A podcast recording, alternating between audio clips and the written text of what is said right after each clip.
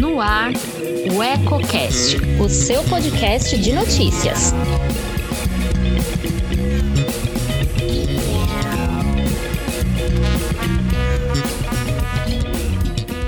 Olá, eu sou Elton Laude e começa agora mais um Politicando, que toda semana traz alguns pontos e contrapontos da política em Lençóis Paulista e região. Quer saber o que está dando o que falar nos bastidores? Fique comigo.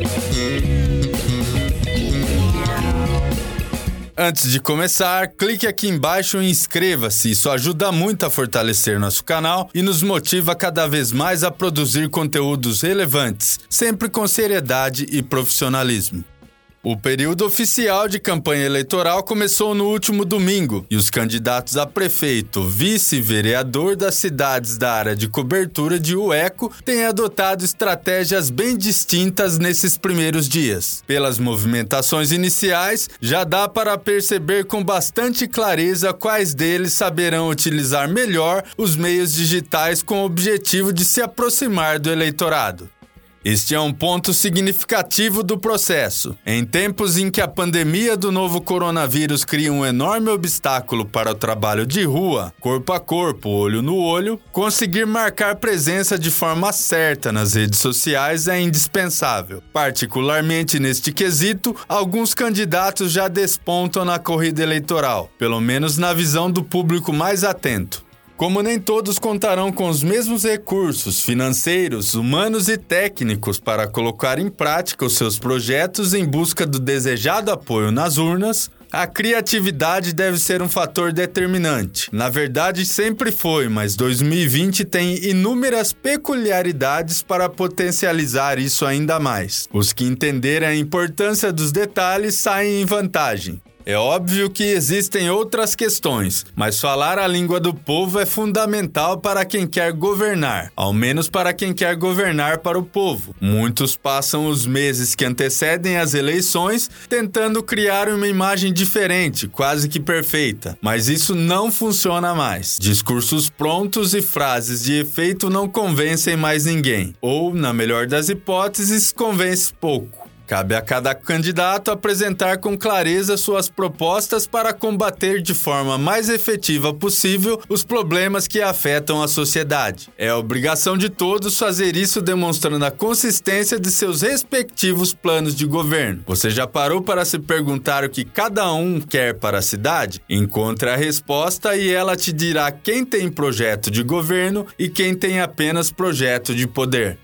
E por falar em candidatos, as primeiras relações oficiais disponibilizadas nos sistemas da Justiça Eleitoral revelam que as cidades da microrregião terão, além dos 12 candidatos a prefeito e a vice, 522 candidatos a vereador. Lençóis Paulista lidera a lista com 274. Em seguida aparece Macatuba com 144, Areiópolis com 60 e Boribi com 43. O número representa um pequeno aumento em relação às eleições de 2016, quando 498 pedidos de registro de candidatura foram apresentados à Justiça Eleitoral. Apenas Lençóis Paulista teve aumento, com 98 candidatos a mais. Macatuba tem 12 concorrentes a menos. Ariópolis perdeu incríveis 43 interessados em uma das vagas do Legislativo. Já Boribi teve baixa de 18 pessoas na corrida eleitoral. Um dado interessante é que poucos partidos conseguiram formar chapas completas para concorrer. Em Lençóis Paulista, dos 19 partidos que disputam as eleições, apenas seis estão nessas condições, com 18 candidatos. DEM, PSL, Podemos e PL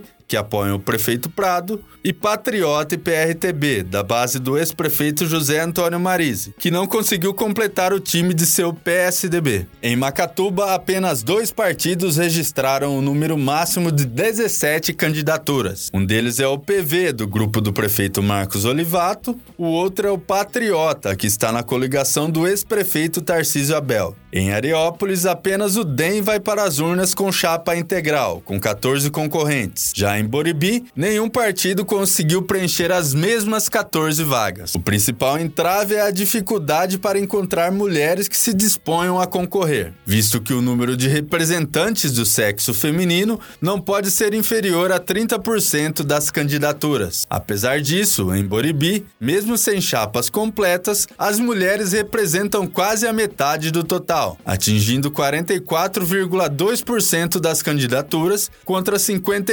55,8% dos homens. Essa foi apenas uma amostra das estatísticas eleitorais que estarão mais detalhadas na matéria da edição impressa do jornal Eco. No nosso próximo programa falaremos mais sobre as campanhas e também sobre os candidatos que concorrem à reeleição, sobretudo no legislativo, que terá diversas vagas para novos vereadores nas quatro cidades. Por hoje eu fico por aqui. Continue ligado em nossas plataformas digitais porque ainda tem muita novidade para a cobertura destas eleições. Antes de sair, deixe seu like, comente o que achou e compartilhe com os amigos. Ainda não é inscrito em nosso canal? Clique aqui embaixo e não se esqueça de ativar as notificações para ser informado sobre novas publicações. Tem coisa nova todo dia. Um abraço.